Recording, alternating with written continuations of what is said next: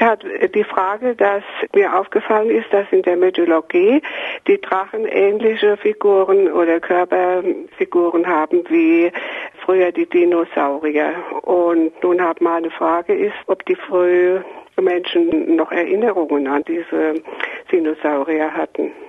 Also natürlich erstmal eine Begegnung Dinosaurier Mensch gab's nicht. Ja, die Dinosaurier sind vor 65 Millionen Jahren ausgestorben.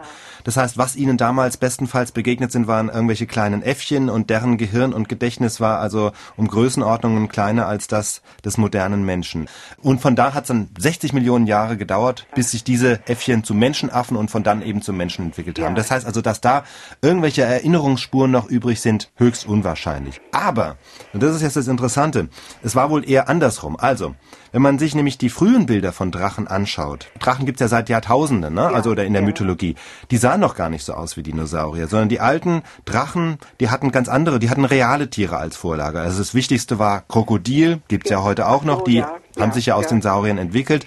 Dann ganz wichtig die Schlange. Das mhm. heißt, den Drachen stellt man sich tatsächlich oft vor wie so eine fette Schlange, manchmal mit Flügeln. Denken Sie an den Lindwurm im Nibelungenlied oder an den biblischen Leviathan. Löwe kam auch mal rein ins Bild oder Adler. Das heißt, diese alte Drachenfigur, die es wirklich in vielen Kulturen rund um den Globus gibt, die lehnt sich bis vor 200 Jahren meist an lebende Tiere an, die dann irgendwie kombiniert miteinander. Löwenkopf und Schlangenkörper ausgemalt wurden, vielleicht ja. noch mit Hörnern, ne, um das Teuflische zu unterstreichen.